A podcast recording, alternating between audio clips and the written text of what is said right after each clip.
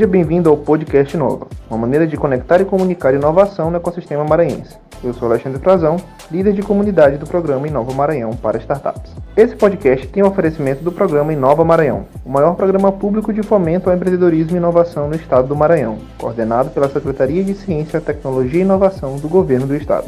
No episódio de hoje, nosso bate-papo foi com Felipe Garcia, head de operações da UOL Aceleradora, e a Leonália Charlon, CEO e co-founder da Imagina Kids, startup do programa Inova Maranhão. Falamos sobre investimento e como se preparar para ele. Para acompanhar mais conteúdos como esse, siga-nos no Instagram pelo arroba Inova Maranhão.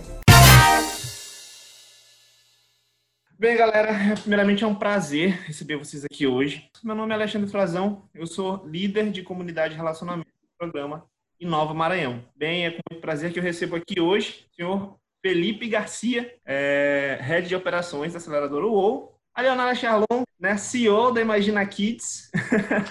Oi, Joy!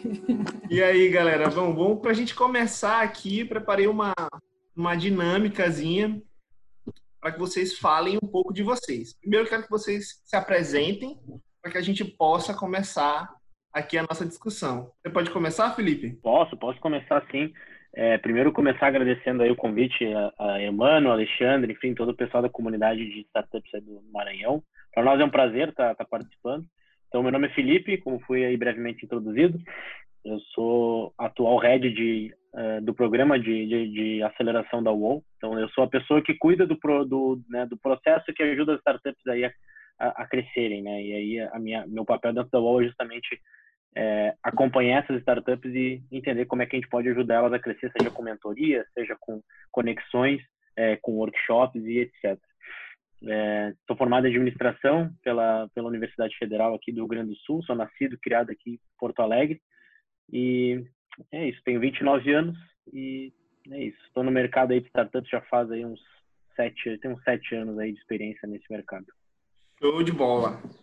Então, Leonália, agora você pode se apresentar, falar um pouco de você para a galera. Bom, é, eu sou a Leonália, sou CEO da Imagina Kids, né? É, a gente tem uma, é uma edtech, a gente está com ela há dois anos, vai fazer dois anos oficialmente a partir da primeira venda agora no meio do ano. Professora, é, CEO da, da startup. Junto a isso, eu tenho dois filhos, sou casada, é, Dentre os meus dois filhos, eu tenho um adolescente e uma menorzinha, que foi uma das causas da criação da Imagina Kids. Então, galera, é muito bom estar é, tá conversando com vocês e a gente chamou vocês aqui para poder falar sobre um tema que ele é muito pertinente, apesar de que, nesse momento que a gente está vivendo agora, algumas pessoas estejam um pouco pessimistas com relação a isso, que é o cenário de investimentos, né? É, quando você é, é, é fala de investimentos durante um cenário de crise sempre é complicado, porque você acaba pensando assim, poxa, se eu não estou é, é, é, é, podendo gastar mais, ou se eu estou num processo de contingência, seja dentro da minha empresa, dentro da minha casa também, é, como é que eu vou fazer para procurar esse investimento fora? Sabe? É muito complicado isso. Então, é, eu, eu, trouxe vocês aqui para que a gente pudesse bater um papo e abrir a, a, os olhos da galera para a realidade disso. Existe um cenário favorável, desfavorável? Qual que é a perspectiva disso?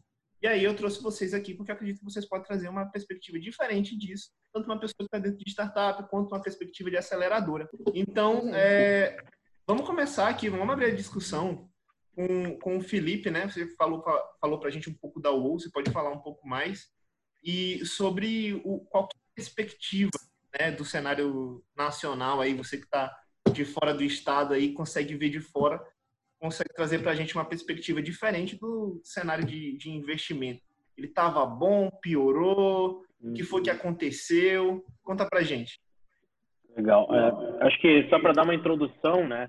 É, acho que a, a, falando um pouco da UOL, a UOL é uma aceleradora que foi criada em 2013 então a gente já viu muito, em termos de, né, de cenários, de, de macroeconomia, assim, de coisas acontecendo no Brasil, a gente já viu muita coisa. Então a, a UOL foi criada em 2013 é, just, justamente nessa é, é, para preencher uma lacuna que havia lá atrás no, no apoio de empreendedores early, startups early stage. Né? A gente via muita startup é, sendo criada pelos seus fundadores e e aí quando ela enxergar quando ela ia é, abordar esse, esse, esse cenário de investimento, ela via só grandes fundos de venture capital, né, fundos que investiam a partir de 2, 3, 5 milhões de reais em startups que uh, não tinham faturado nem nos seus 10, 15, 20 mil reais ainda por mês, né?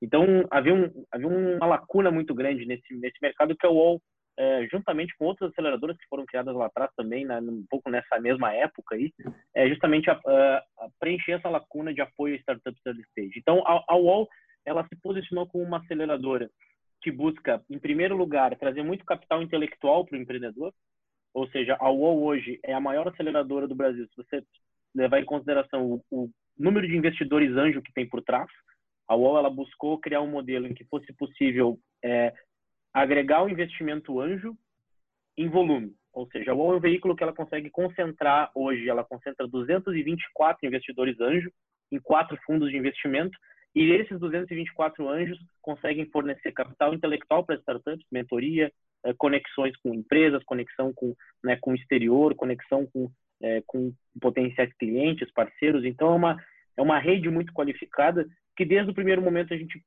pensou em ser uma rede que só a, o investidor só poderia entrar por uma indicação de outro investidor. Então, uh, então, no início, a gente sempre se preocupou muito com a rede de investidores que pudesse, de fato, ajudar as startups. E, e também o nosso... Pode perguntar. Só desculpa te, per te perguntar aqui, é, então, os investimentos eles variavam, né? Não era só o aporte financeiro. Existiam outras formas de investimento. Você falou sobre, é, é, às vezes, mandar para fora, ou coisa do tipo. Depende, é, depende do que tu está falando por outros tipos de investimento. É que, no nosso caso, a gente investe sim financeiramente. Né? Hoje a gente investe 80 mil ou 200 mil reais diretamente na startup uhum. é, por 8% né, de equity, né, de, de, participação que a gente entra como sócio da startup, né, uma participação minoritária. Mas é óbvio que, se, por exemplo, se a startup é uma fintech, por exemplo, e ela quer falar com o Bradesco, é, se eu apresentar essa startup para o Bradesco, por exemplo, apresentá-la para algum outro grande banco, que valor que isso tem? Que valor que isso tem, né? O quanto que isso vale de fato em termos financeiros? É difícil de mensurar isso, né? Então por isso que a gente fala que o capital intelectual às vezes ele é muito mais importante do que o próprio dinheiro em si, né? A, a tu ter a, a experiência de outros é, de outros empreendedores que já passaram por um desafio que está passando no momento, né? Que isso vai te atalhar talvez muito é, muito tempo para para botar uma estratégia de pé ou para testar um mercado, um modelo de negócio novo. Então, é, então é isso que a gente acredita. A gente acredita que o capital intelectual tem mais valor do que o capital financeiro. Não que o capital financeiro não seja importante. Então é isso. É, eu te é perguntei isso porque, assim, é, geralmente as pessoas atribuem o um conceito de investimento, somente dentro de startup, empresa, diretamente ao capital financeiro, sabe? Uhum. Muita galera que está começando, que está entrando, às vezes não consegue enxergar o valor que existe em, outros, em outras formas de apoio, outras formas de aporte. E eu acredito que é muito interessante isso que você falou. Sim. É, nesse sentido, até acho que é uma coisa legal que a gente também busca mensurar o benefício econômico, por exemplo. Não, a mentoria e todo o, o, capital intelectual que a gente tem dentro da aceleração, é, ele é um valor, é, é, difícil, é de mensurar o quanto que né, vai agregar de, financeiramente para a startup, mas é, uma, é algo, acho que me, realmente imensurável. Agora, tu tem, por exemplo, a startup que consegue acessar créditos na Amazon, créditos no Google Cloud, crédito no Pipedrive, Pipe, uh, Pipefy, RD Station, HubSpot, grandes plataformas, é, grandes serviços que custam, às vezes, em dólar, por exemplo, né, que hoje é, uma, é, uma, é um câmbio que não está favorável para a gente, mas a gente consegue dar, né, a, a startup consegue operar de forma mais barata. Isso, isso sim, isso consegue mensurar com, com valor né, financeiro. Hoje, por exemplo, além desses, desses 80 ou 200 mil reais que a UOL entrega como investimento direto, a startup consegue acessar 500 mil reais até 500 mil reais, mais ou menos, em termos de valor econômico. Quer dizer, em vez dela pagar lá os seus 5 mil reais por mês de cloud, ela vai poder usar créditos na AWS, que são créditos em dólar, para que ela possa uh, é, ficar podendo sem pagar um, um serviço né, top de cloud por um bom tempo. Então isso ajuda, né? Isso ajuda a operar mais barata. Quando quando vem uma receita, em vez dela pagar aquela conta, ela consegue reinvestir na operação, consegue reinvestir né, no, na, na, no marketing, aquisição de clientes, enfim, para que ela possa crescer mais rápido. Então isso, por isso que a aceleradora eu acho que tem tem valor para para startup early stage, né? Que é justamente o perfil de startup que a gente foca, aquela startup que está é, que ela não está breakivada, né? Que a gente chama, né? Ou seja, a receita ainda não está maior que a despesa, né? mas ela está buscando, e às vezes a startup que aplica para o UOL, que, que é acelerada pela UOL, às vezes ela não tem nem receita. Ela tem um protótipo, ela tem uma, um, um produto em validação com potenciais clientes, mas não necessariamente clientes pagantes. Então, a partir do momento que a startup já está, digamos assim, testando alguma coisa, mas não necessariamente com receita, ela já pode aplicar para o UOL para ser investido. Né? E a gente investe até em startups que já estão faturando aí os seus 10, 15, 20 mil por mês. Também startups um pouco mais maduras, talvez, né? É, mas que também enxergam na UOL um, um capital intelectual, é, né, uma força do, desse capital intelectual bem, é, bem nítida, assim. E aí, nesse sentido, desde 2013, só para complementar um pouco a apresentação, a gente já investiu em 86 startups, né? Em 16 turmas, né? Que é a gente opera, né? Por turma, a cada quatro meses a gente tem uma turma nova de startups é, sendo acelerada. E, e nós já tivemos aí três, três saídas, né? Digamos, é, são três saídas que a gente já entrou na startup, ajudou ela a crescer e vendeu a participação que a gente tinha naqueles negócios acho que é legal comentar também que alguns desses empreendedores que fizeram essas saídas, né, ou seja, às vezes nessas saídas, nessas operações de, de venda, não é só a aceleradora que vende a sua participação. Às vezes o próprio empreendedor, o fundador também vende e nesse, nessas operações que os empreendedores venderam também sua participação, muitos deles entraram como investidores da UOL. Então hoje a gente conta com investidores dentro do grupo da UOL que foram empreendedores acelerados já o que é ótimo, porque é dinheiro que foi gerado dentro do ecossistema que está retornando para o ecossistema não só em forma de dinheiro, mas em forma de experiência. O empreendedor que foi acelerado, que passou pelos desafios de criar uma startup do zero e hoje ele é mentor de startups que a gente acelera. Entendi. Isso tem muito valor. Tem uma trilha, né? Tem toda uma trilha, tanto para o investidor quanto para o acelerado, né? Exatamente, é perfeito. É muito tem legal. Um, uma trilha, um, um, é, é um círculo virtuoso que a gente quer criar. Né? Saquei. E como é que tá sendo aí para vocês? É que já, já passaram por bastante coisa, né? Já estão há um bom tempo aí, como você mesmo falou, operando. Como é que tem Sim, é... esses percalços? Legal. É, a pergunta sobre cenário, eu estava pensando aqui né, no, no, roteiro que tu enviou uh, antes da gente ir para o papo aqui. É uma pergunta muito boa, assim, porque o que acontece, né? Analisar cenário é sempre uma coisa muito fica, é, tu analisa um pouco do sentimento da, da, das pessoas, né? Então acho que isso é um, uh, isso é uma, é uma coisa que tem que ser levada em consideração, não é uma coisa matemática. Então o sentimento que eu tinha antes uh, da crise era um sentimento muito bom, era um sentimento de otimismo. Eu via muita, eu via muita atividade em venture capital, em anjo, em aceleradoras, empresas querendo se aproximar, investir em startups. E isso era um, era um cenário que era muito, para nós, era muito presente. E 2020 era um ano que é, prometia muito, era um ano que ia com bastante otimismo, né? Antes dessa crise aparecer. E essa crise nos pegou é, de surpresa, obviamente, né? Uma pandemia, tu não tem como prever esse tipo de, de situação. E, obviamente, o otimismo, ele não, não existe mais, né? Não é um otimismo que, assim, ah, tá todo mundo enxergando o mundo cor-de-rosa, porque, de fato, ele não está, né? Ele está bem a situação é bem, é bem séria e acredito que tem que ser levada uh, de uma forma bem séria mesmo. É uma pandemia, né, uma coisa global. E então o otimismo não, não existe mais. O que existe, eu acho que agora é uma, é, digamos assim, são os pés no chão, né?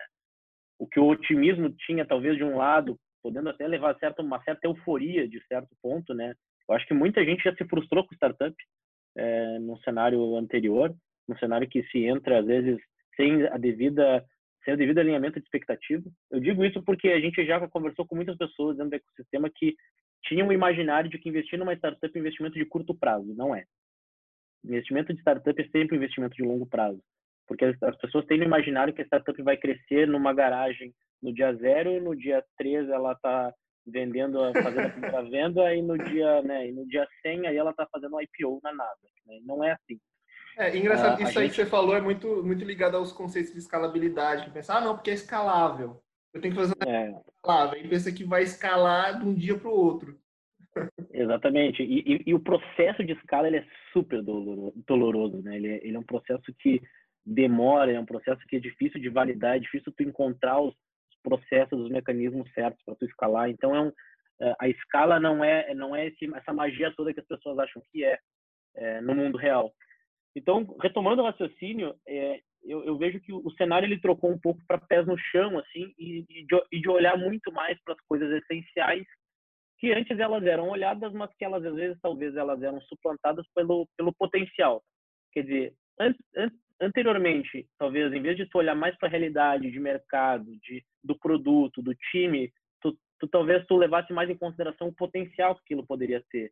Né? Tu era mais levado pelo discurso mais sedutor, talvez. Então, tinha, por isso que tinha esse otimismo todo.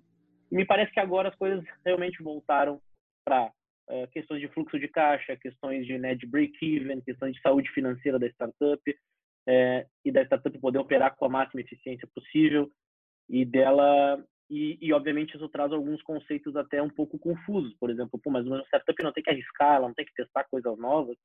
Pois é, eu acho que o cenário atual é realmente menos propício para uh, para testar coisas novas. Fica bem, uh, digamos assim, para não, não para testar coisas novas, até porque a gente testa coisas novas em cenários de pandemia também, mas o recurso para isso, né? O recurso para isso está um Sim. pouco mais complexo de, de, de, acessar, porque tu tem que agora lidar com um cenário de incerteza ainda maior é, que tá que a pandemia nos insere.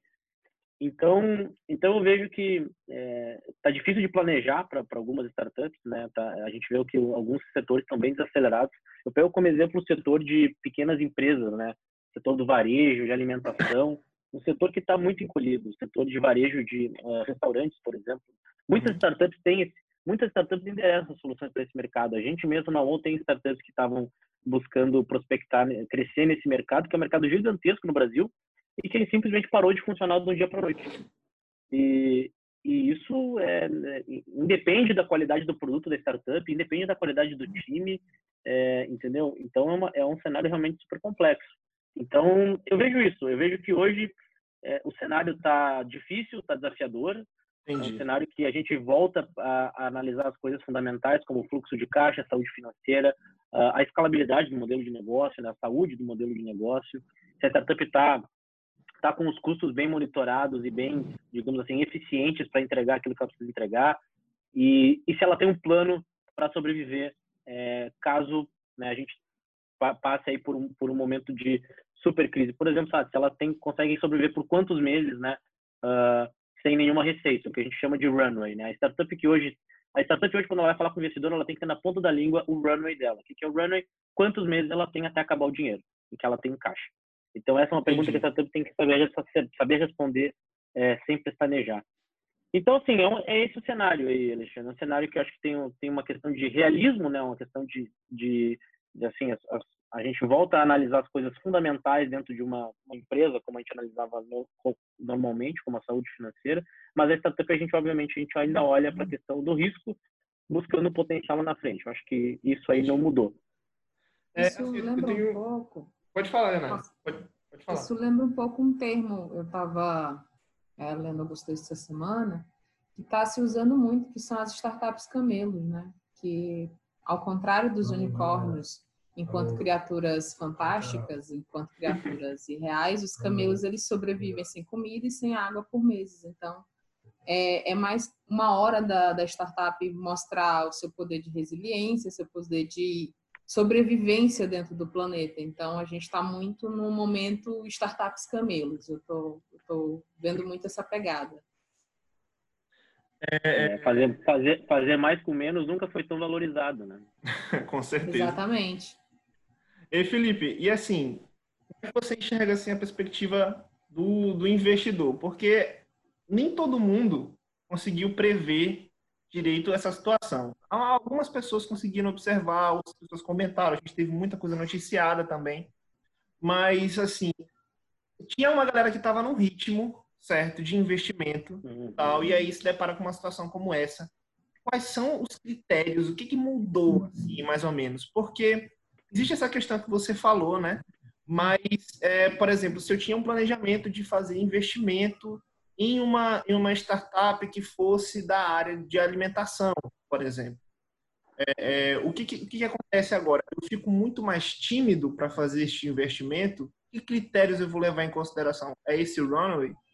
É, é, o, o, o, que, que, eu, o que, que eu posso dizer, assim, como investidor, que eu acho que seria fundamental para que eu investisse numa startup agora, nesse momento?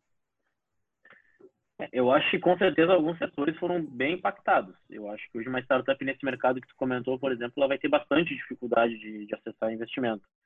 É, justamente porque está tá super complexo de validar o mercado. O mercado está num, tá num, ele está num modo é, atípico dele, né? Então, então fica super complexo de tu entender é, a, a dinâmica da startup num cenário normal. Porque não é um cenário normal também, cenário, esperamos todos, né, vai passar. Então, então fica bem complexo. Na cabeça do investidor, como é que, como é que isso se comporta? O investidor, ele, é, aí a gente tem que separar um pouco os tipos de investidor que a gente tem. O investidor anjo pode ser um investidor que, é, que invista muito por oportunidade. Ou seja, ele vai conhecer novas startups, ele vai conhecer empreendedores que estão trabalhando em algumas oportunidades, ele vai poder selecionar aquelas oportunidades que ele julga melhor até para o momento. Uhum. Então, é, como é um investimento por oportunidade, ele pode, ele tem uma tese mais flexível, ele pode ir para um, um lado mais é, onde ele conhece, talvez o investidor, por exemplo, ah, eu conheço bem fintech, então vou ver o que as fintechs estão fazendo, mas se aparecer de repente uma de varejo, que eu que eu acho que faz sentido, né, para o momento, eu posso então, o investidor anjo ele tem um pouco mais de flexibilidade e, né, e aí nesse momento ele pode estar só um pouco mais retraído pela questão do caixa. Quer dizer, hoje muitas pessoas talvez estejam buscando mais liquidez do que do que botando, né, do que tendo muita grana sobrando para para né, muito muito por causa do receio, né? Não não só acho que a situação patrimonial não muda não muda tanto assim, né, nesse cenário, mas acho que para investimento, né? Mas uhum. a mas a questão de dele estar tá mais receoso em investir, acho que isso, isso né, o sentimento dele fica fica um pouco mais é, negativo. Mas ainda segue uma tendência, né? É, exatamente. uma tendência. Tipo, quais são os setores que estão mais em alta, quais que têm uma maior, uma maior probabilidade de dar certo? O investidor anjo também é ou já foi um empreendedor, né? então ele também está buscando oportunidades. Né? Então, é, então ele vai atrás dessas oportunidades né, com, a, com, a, com o viés do investidor obviamente com o viés de, é, de fazer dinheiro, enfim, né, de ter o retorno, mas talvez também de ajudar, né? O investidor anjo ele tem muito esse papel de, de, de entrar um pouco mais a fundo nessa startup para poder ajudar. Então ele vai, então ele vai, vai, vai olhar com esse viés. Já o investidor mais institucional, e aí eu já, já faço um pouco da, da parte, de, fazendo um pouco do jogo do institucional, que é o seguinte, que é uh, tem um, tem, tem um fundo de investimento que vai captar com grandes bancos ou com grandes family offices, enfim, tem essa galera que já captou grana. A UOL, por exemplo, ela se coloca no meio disso, ela se coloca entre o, anjo e o institucional, porque a UOL capta os seus fundos de investimento com pessoas físicas, né, com investidores anjos. Então, a UOL é o meio termo, digamos assim. Mas assim como a UOL, outros fundos fizeram suas, muitos deles fizeram suas, levantaram suas rodadas de captação uh, no final do ano passado. Ou seja, os fundos estão com dinheiro, os fundos estão com captação é, feita. E aí, obviamente, eles tinham no seu planejamento o ano de 2020 como o ano que eles iam fazer o quê? Faziam a, fariam a seleção. Começariam a fazer seleção de startups para poder investir e isso, né, obviamente, é, foi impactado por essa crise. Agora, na, no cenário deles, eles vão ter que fazer, no, no planejamento deles, esse, esse investimento ele tem, vai ter que ser feito ou mais cedo ou mais tarde. Então, o, o que a gente falou anteriormente fica valendo também para essa realidade. Quer dizer, o investidor ele não vai parar de investir, talvez ele vai te analisar como uma perspectiva do cenário da crise, ele vai te perguntar mais do runway, mais do questões financeiras, como é que tu te prepara em caso né, de, é, de, um, de um lockdown profundo, né, de, uma, de um zerar, zerar de fato a receita da startup, como é que tu consegue, tu, tu tem um plano de contingência para isso, então eu acho que e, e, obviamente fazendo tudo isso virtualmente, né? Porque a gente não está podendo se encontrar. É verdade. Café, o que também desacelera um pouco as coisas. Talvez as rodadas Sim. que poderiam ser fechadas em seis meses, talvez agora elas fechem em oito, doze meses, vão demorar um pouco mais. Talvez o investidor queira enxergar um pouco mais de track record nesse momento é, para ver um, como que a startup navega no, no mar de incerteza né, que a gente está inserido. Não que a startup já não esteja inserida no mar de incerteza, digamos agora que é um oceano de incerteza. É. Então, é, então é isso. Eu acho que o, o, comportamento do investidor ele, ele, acho que ele muda, ele muda pouco, mas eu acho que talvez o que mude são de fato as perguntas que ele, que ele vai te fazer. Sim. De novo, os fundos institucionais eles captam com uma periodicidade X. Essa periodicidade, por exemplo, se o fundo captou até até o final do ano passado, ele está com recursos para investir. Se ele vai investir ou não, aí é, obviamente é da estratégia dele, porque tem muitos fundos que deixam para investir um pouco mais depois e lá na, e lá na frente eles têm que fazer uma eles têm que fazer muitas seleções de uma forma muito acelerada e isso acaba sendo não tão positivo. Então, talvez muitos fundos queiram de fato investir nesse momento. Então, tem oportunidade, com certeza tem. Entendido, valeu. E assim, é, a Leonária vai falar um pouco para a gente um pouco mais sobre, sobre essa perspectiva também de investimento. Eu queria que você desse também, Leonardo, uma introdução um pouco sobre a Imagina sobre o que é a solução, como é que funciona. E assim, você participou recentemente de uma rodada, né? Então conta pra gente como é que é a preparação. É... Tem que rememorar muita coisa, né? É, a Imagina Kids ela é uma plataforma de criação de histórias infantis por crianças.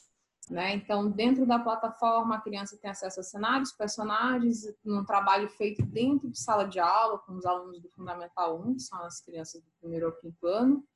É, elas criam um livro né, com a ajuda da professora. Então, elas vão incentivar a leitura, a produção textual, e no final desse processo, esse livro que foi criado dentro da plataforma, ele se transforma, ele se materializa num livro impresso, que é entregue numa noite de autógrafos. Então, a criança ela cuida de todo o processo de edição, diagramação, toda a produção da narrativa dela, e no final ela tem o livro de fato materializado. A gente é, durante essa nossa etapa de vivência e convivência da Imagina Kids, a gente passou assim por muitos setores, né, por muitos locais.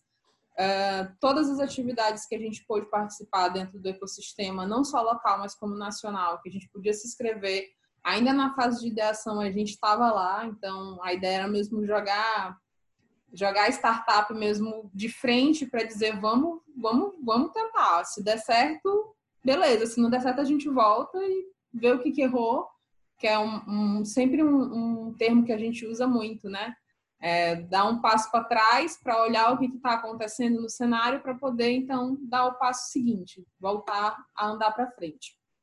E aí nesse processo a gente participou de alguns setores, a gente está, por exemplo, dentro do edital daqui do Maranhão do Inova, né? Junto junto a isso a gente também participa de um edital junto ao Black Swan, a gente já participou de eventos como Capital Empreendedor, do Inovativa, então sempre que a gente podia ter mentoria, ter acesso a alguma informação, até mesmo mentorar, pra, participando de, de Startup Wicked, a gente sempre estava lá. Né? A ideia é quanto mais informação a gente conseguir trocar, melhor para o nosso amadurecimento e para o amadurecimento do ecossistema.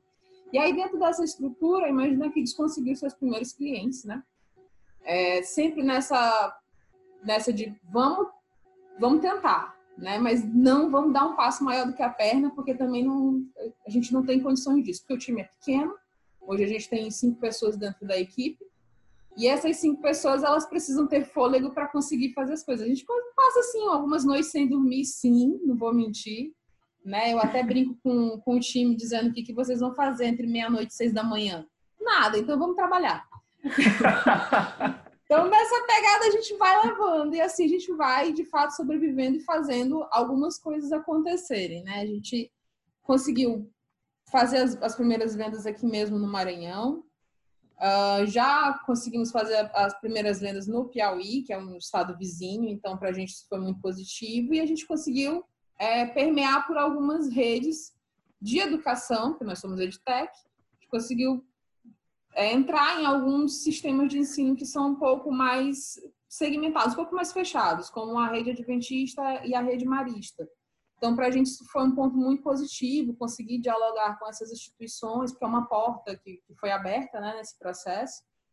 E, e aí, com isso, como todas essas etapas elas fazem parte do nosso crescimento, do nosso desenvolvimento, a gente sempre ouvia muito dos nossos mentores, dos nossos amigos, pessoas próximas, dizendo que, por que, que vocês não tentam uma rodada de investimento?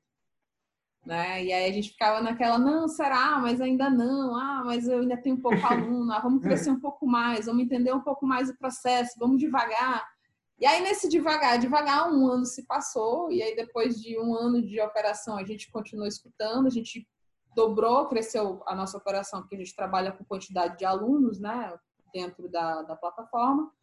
No nosso primeiro ano, como a gente estava num processo de desenvolvimento, saindo do MVP para tornar de fato o produto real, a gente tinha 200 alunos cadastrados como escola. E aí, para o ano seguinte, a gente conseguiu fazer os 2 mil alunos. Então, foi um crescimento de 10 vezes. Aí é sempre bom lembrar essas pessoas que estavam com a gente dentro do ecossistema, né? As mentorias fundamentais do Inova, da, do Black Swan, então a, a, turma da Creative Pack, a gente teve também contato com, com a baita aceleradora no processo de pré-aceleração. o, o Sebrae junto com a gente também. Então, foi uma conexão. E aí, nesse caminho sendo traçado, nessa trajetória sendo desenrolada, a gente conseguiu esse crescimento de fato dos 10, de 10 vezes para chegar nos 2 mil alunos e quando a operação aumentou, a gente teve que otimizar alguns processos.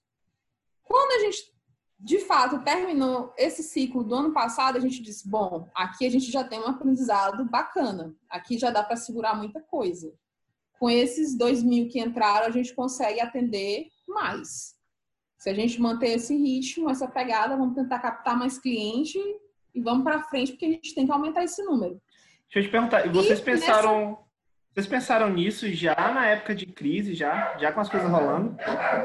Na verdade, isso veio antes, né? Até a própria ideia de participar da rodada, ela veio antes da crise. A crise, de fato, ela começou na China em dezembro, mas no Brasil ela se instalou de fato em março né? Que a gente ainda ficou naquela de será que vem, será que não vem, como é que vai ser essa pandemia, opa. Então, a gente estava muito nessa estrutura de tentar fazer mesmo, imagina que descrescer as suas vendas, crescer o seu processo, crescer até mesmo a nossa equipe para poder ter braço, para poder trabalhar com, com mais instituições. E aí, nesse, nesse processo, a gente entrou como? É, a gente já estava bem desenhado o que, que a gente ia fazer nas próximas etapas, né? E abriu a rodada da, da Bossa Nova. Então, na hora que abriu, vem, vem os amigos assim, opa, abriu, abriu, a gente está com a, tá a rodada da, da Podtech tá aberta, vocês não vão tentar essa rodada de investimento? a gente ficou naquela assim, é, parece ser interessante, é, parece legal, acho que a gente pode tentar. Vamos, vamos nessa. e, e assim, Junto a esse processo, tem uma coisa que é sempre boa salutar, que é a, a saúde financeira da startup. A gente sempre tentou priorizar todas as etapas, manter as contas bem separadas, para que um dia, se a gente fosse investido, a gente tivesse números reais para apresentar e números organizados para isso, né? Mesmo estando organizado, a gente está tá tendo muito trabalho, a gente está agora no, no, processo de due diligence, que é a, a do diligence, ela consiste em um processo de auditoria contábil e jurídica, né? Então a gente está ali no meio, né? Está no meio da análise. Aí tem que colocar todas as planilhas para jogo, mostrar as DRS dos últimos anos. E aí tá com elas organizadas para a gente foi um ponto positivo, mas ainda assim é um, um, algo que tira o nosso sono, porque a gente tem que organizar tudo bonitinho, porque não pode faltar nada. E aí, junto a isso, a gente veio, chegou e disse: galera, vocês não vão tentar? Ó, a rodada tá aberta. E a gente é, tá, vamos, vamos tentar. Quando a gente fez a, a O não a gente já tem, né? É exatamente a frase que eu usei. a gente já roubei, tem um não. O que, que a gente vai, vai perder de fato? Eu disse, tá, o não tá aqui, né? O não tá em jogo. Então, o que, que eu posso fazer agora? E aí, nesse processo, é, o que, que aconteceu? A gente disse, vamos submeter, a gente submeteu, fez os primeiros levantamentos, apresentou os primeiros dados, apresentou o pitch deck, apresentou o levantamento financeiro, quais eram as nossas é, perspectivas para o próximo ano, no caso, o ano de 2020, como a gente pretende encerrar 2020 e 2021. E a gente tinha essa projeção para o contexto antes da crise. Tá? E aí, junto a isso, a gente teve que fazer uma análise de como seria o contexto Imagina Kids com a crise. Algumas informações que, que vieram, a gente não teve que se adaptar de fato para a rodada, porque a gente já estava fazendo um processo de investigação com as escolas do que, que elas estavam precisando, o que, que elas é, iriam utilizar, como é que elas iam fazer, como é que elas estavam pensando em fazer, em que, que a gente podia ajudar o nosso contato era, sempre foi muito próximo com as instituições que a gente atende. Então, é, quando a gente jogou a Imagina Kids na rodada, tinha algumas respostas que a gente já tinha, porque a gente já estava pesquisando sobre isso. Muito nessa ideia de adaptação da startup, né? Pode ser que meu negócio hoje faça muito sentido para a escola, mas pode ser que daqui a um, dois meses nenhuma queira. Então, quando a gente começou a ver o que estava acontecendo, as escolas estão parando as atividades, é, a gente está num, num, processo de pandemia, está instalado, foi decretado isolamento social. Muito da realidade, aliás, toda a estrutura da escola sofreu alteração. E aí, quando começou os primeiros decretos, a gente já foi entrando em contato com as instituições para entender mesmo as principais dores reais para o processo de pandemia. Entendi. Então, na rodada, a gente apresentou é, Imagina Kids como estava Imagina Kids pandemia. Mas a gente apresentou não porque estávamos nos preparando para a rodada, mas é porque eram dados que a gente já tinha, que era Imagina Kids real para aquele momento. Certo? Entendi. E aí, nesse processo de adaptação, a gente conseguiu conversar com eles. Eles, inclusive, puxaram é, esse assunto que foi no foi ali no final de foi dia 9, 9, 9, 9, 9 de março é, não, 9 de abril. A gente está em. É, olha, a, pandemia já está me fazendo já tô até sem calendário, não sei mais nem que mês eu tô. Foi no dia. A rodada foi no dia 9 de abril. Então a gente já tinha iniciado todos os decretos de isolamento e a gente já tinha algumas respostas. Quando foi na rodada, eles perguntaram: e durante a pandemia? Como é que vocês vão fazer? E a gente tinha a resposta com base no que a gente já estava fazendo, que a gente já tinha feito plano estratégico com a equipe de quais eram as próximas medidas que iam ser tomadas, é, quais eram os próximos acontecimentos que teria que ser mudado ou não na, na plataforma. Toda essa estruturação ela foi já havia sido planejada nas nossas reuniões. Olha online. lá. Olha, né? quando eles pensam, eles pensam que tu vai com milho e tu já tá com o fubá pronto. Ainda bem que eu tava. Já acha que eu não conseguisse responder? Tu acha que essa, essa antecipação foi decisiva para vocês? Sim, eu acho que ela contribuiu e muito nesse processo. Né? É, ela foi, é, inclusive na fala deles foi, é, a gente conseguiu perceber que vocês estão alinhados com o que está acontecendo hoje, que vocês sabem qual o que está acontecendo dentro das instituições. E de fato a gente sabe porque toda semana a gente está falando com as escolas, seja para entrega de, de material e conteúdo para a instituição, seja para ouvir o que está acontecendo de fato. Porque às vezes é, o gestor, o professor, ele até tem algumas ideias, tem algumas sugestões, mas ele não sabe se aquela voz dele vai ser ouvida. Aí ele diz: Não, vou ficar aqui com, com a minha dor. Ele precisa de alguém para ouvir.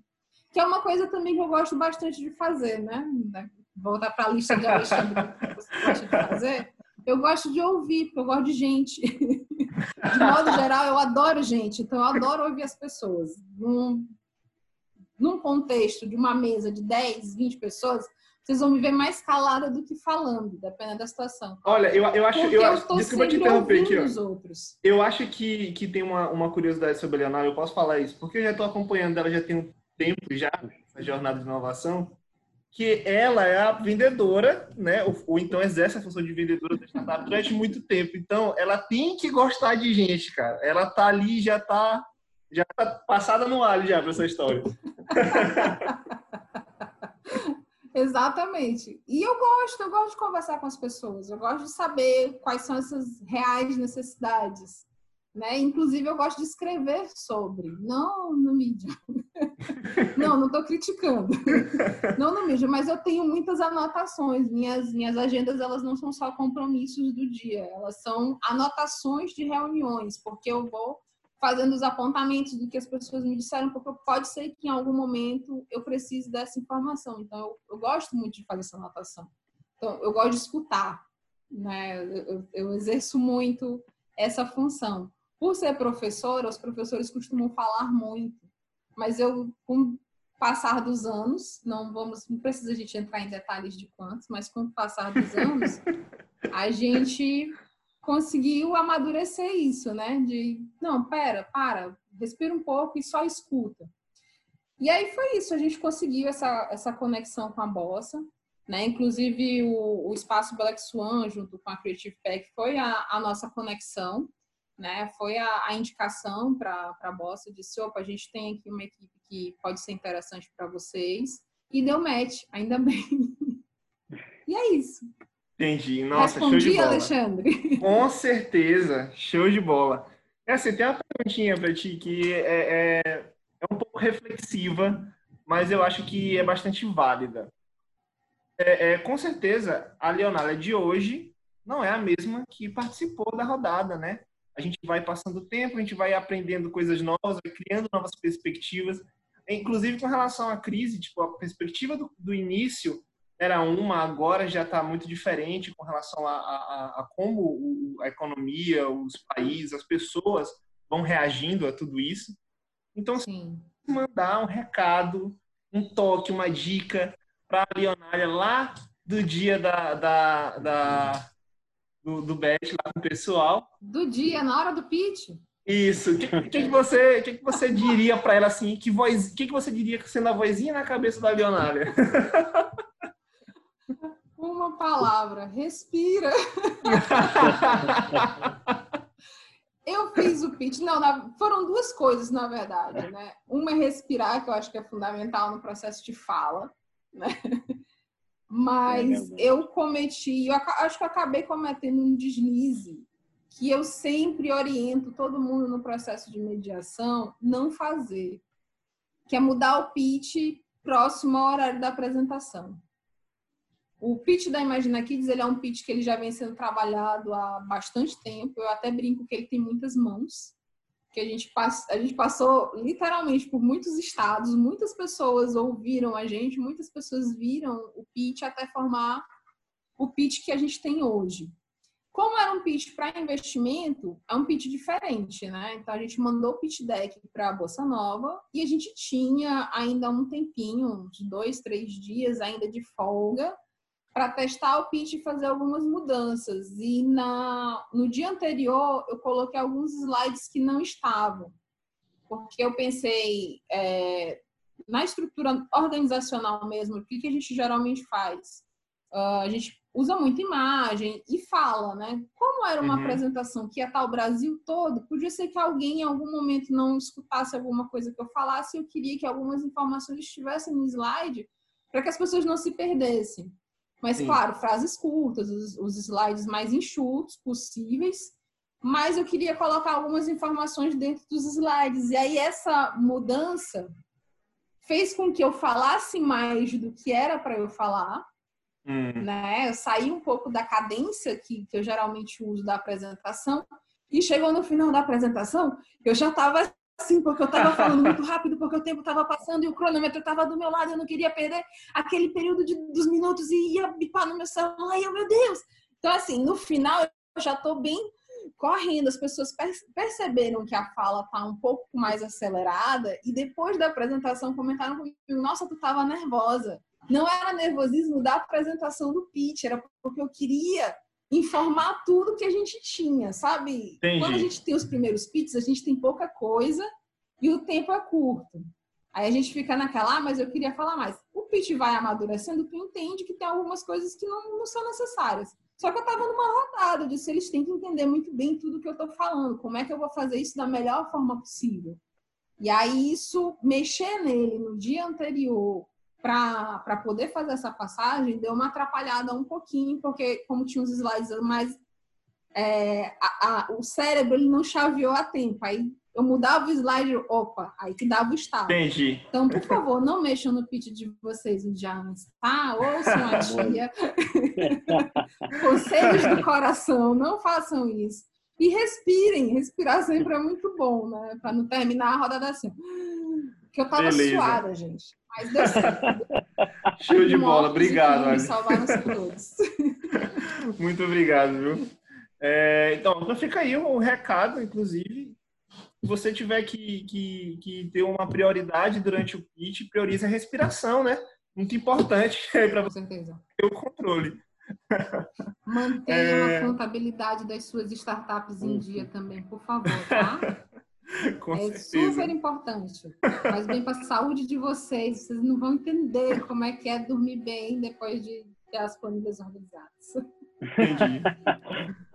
É, e assim, a gente já está chegando no, no, final do nosso, do nosso podcast.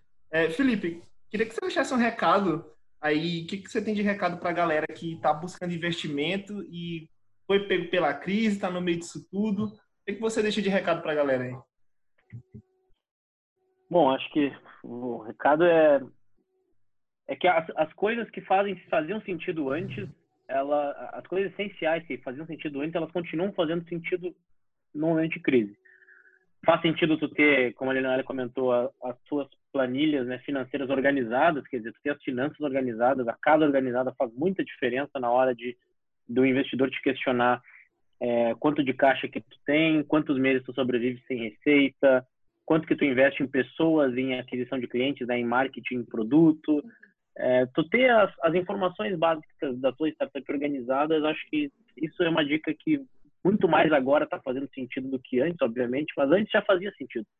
Só que antes, às vezes, a, a gente se deixava levar muito mais pelo potencial da coisa, pela talvez pela, né, pelas famosas palavras mágicas da escala, né, enfim, uhum. mas agora parece que a coisa agora, a realidade bate na porta, né, então, e uma, uma crise escancara muito isso, né, então, ou seja, a, nesse momento a dica é, entenda, entenda seus números, entenda suas, né, onde você está investindo recursos, é, obviamente, tem, busca uh, ser eficiente naquilo que tu pode ser, ser eficiente, quer dizer, é, diminui o custo com, a, com, as ferramentas que tu pode diminuir. Tem várias startups que fizeram renegociações é, que buscando né, um entendimento melhor no sentido de custo, tanto para o cliente, tanto para o fornecedor quanto para ela. Então, várias startups reduziram uh, também a sua estrutura de custos agora e busca entender num cenário de 6, 12, 18 meses é, que tipo de crescimento que tu quer que tu vai que, que tu quer observar na tua startup.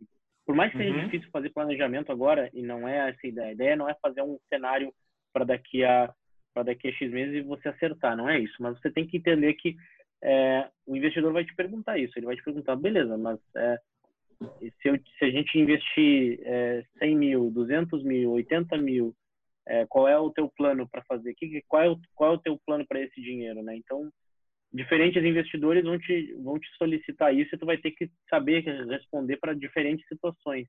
No caso da UOL, por exemplo, a gente sempre pergunta para a startup. Se a gente vier a investir, o que, que tu vai fazer com esse dinheiro? Né? Qual é o plano?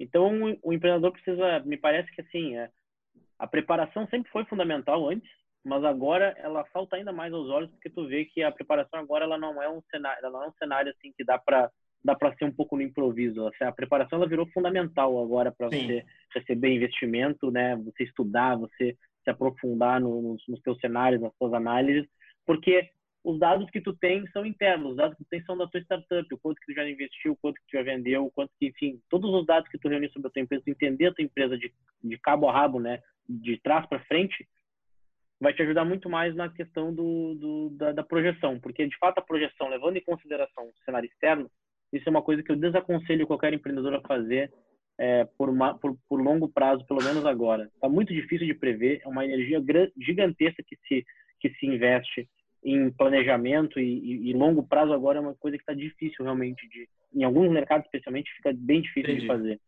Então, eu sugiro isso, que a startup conheça seus dados, conheça seus números, né, principalmente suas finanças e tenha na ponta da língua as, as métricas né, do seu modelo de negócio, se você é um SaaS, tem em mãos a, o MRR, né, a receita recorrente mensal, o churn.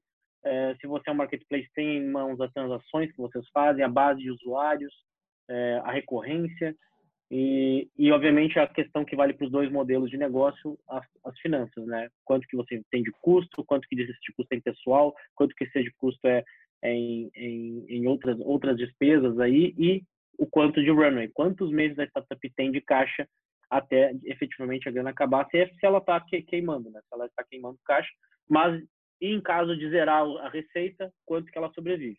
Quanto é isso aí. Sobrevive. Então eu acho que eu acho que é fechando aí, né, os recados para o momento, esperando, né, com otimismo que a gente, né, porque quem trabalha com startups, com empreendedorismo, tem que ser um eterno otimista, né? Um otimista que Sim. tem que ter os pés no chão, mas tem que ser um otimista. Tem que a gente tem que enxergar que a gente vai sair dessa situação é, que o quanto antes, né? Acho que se todo mundo colaborar um pouco, a gente tem grande chance de sair com mais rapidez.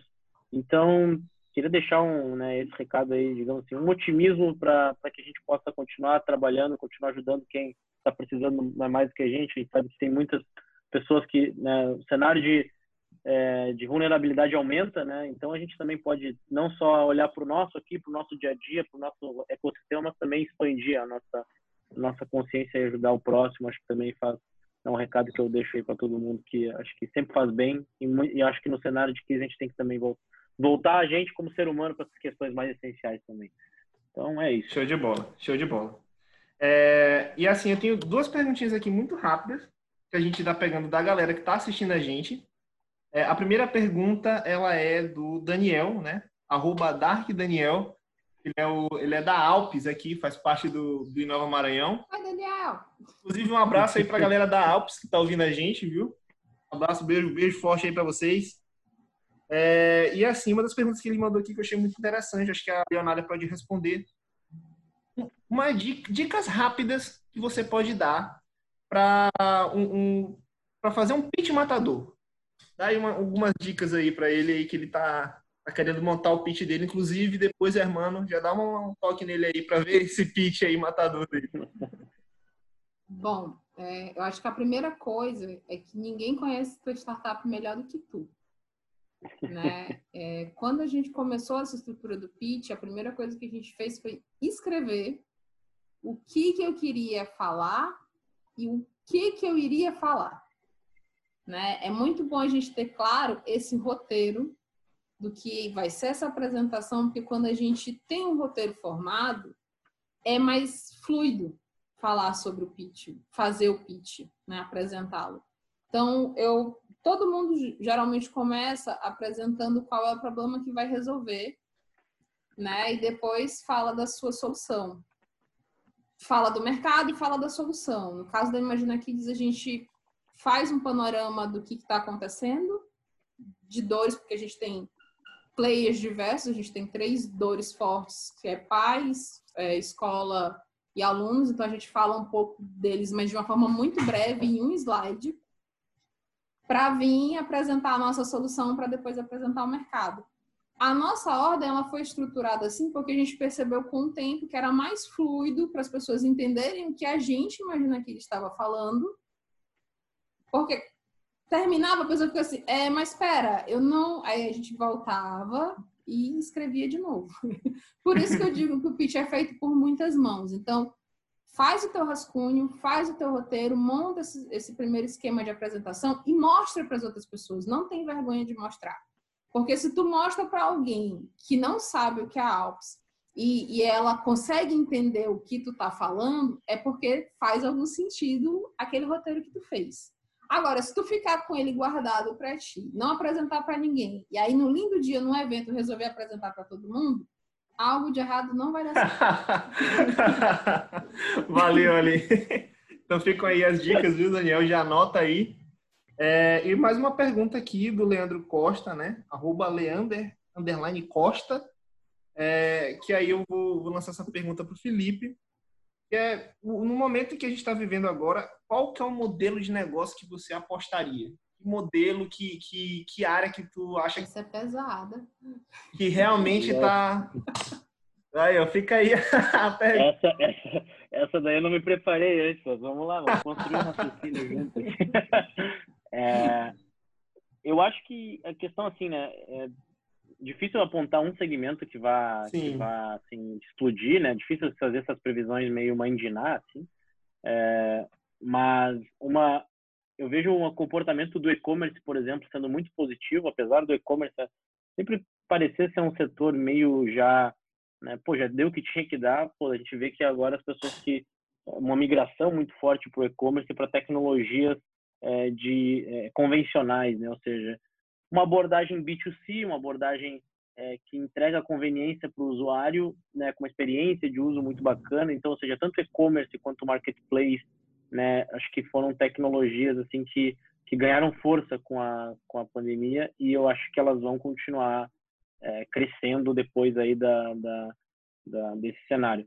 Me parece que a gente teve assim muitas, eu vi, já vi muitas lives e consumi muito material em cima do, do comportamento do consumidor. Acho que é isso que a galera está tentando mais entender agora, porque a crise, ela, a pandemia, ela vai Sim. mudar uma, vai mudar o, centro de tudo que é o consumidor, né? Que é a pessoa.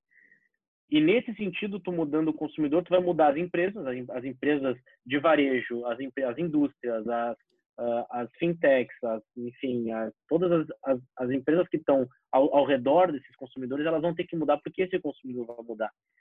Então, se eu fosse dar alguma dica para esse, esse nosso, esse nosso uh, ouvinte, né, é, seria entender, tentar entender assim onde que, onde que o consumidor está mudando, ou seja, quais hábitos que ele está deixando de ter, quais hábitos novos ele está adquirindo.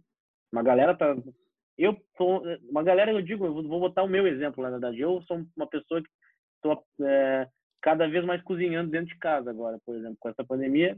Mas iniciei, né, lá atrás pedindo muito delivery, por exemplo, mas parei de fazer isso. Então, o comportamento que né, o consumidor às vezes ele é muito volátil, assim, né? Então a gente tem que pegar um pouco os clusters assim, entender é, pô, a faixa etária, um pouco da, né, da em que em, em que faixa de renda que está aquela pessoa e entender que hábitos que ela está deixando de ter e que hábitos que ela está passando a ter.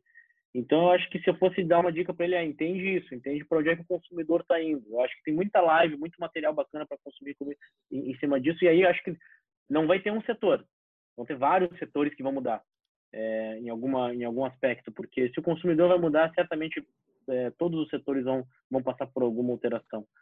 Então, mas obviamente eu acho que a, mudança mais acelerada que a gente vai ver é no B2C, né?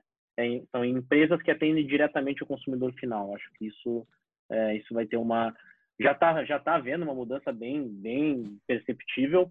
E eu acho que pós pandemia esse cenário vai é, ele vai se perpetuar. E e aí obviamente o que a gente vai ver depois vão ser o cenário é o cenário B2B mudando também né? Acho que aí o cenário B2B mudando com é um pouco mais devagar né? Porque o cenário B2B também você vê, por exemplo, empresas que tiveram que adaptar bastante é, a questão do trabalho para home office.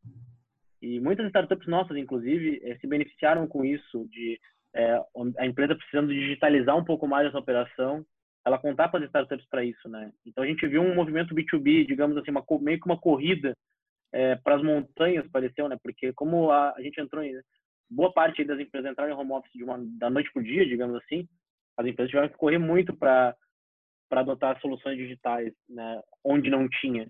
Então também teve assim, essa mudança nesse pico. Agora a coisa vai a coisa já estabilizou. Me parece que depois as empresas vão olhar com muito mais carinho para soluções digitais também. Então eu Show acho que é por aí. Pois beleza, então galera, é, muito obrigado, viu? Acho que a gente já está se estendendo aqui bastante. Queria agradecer. Nossa foto. X. Ah!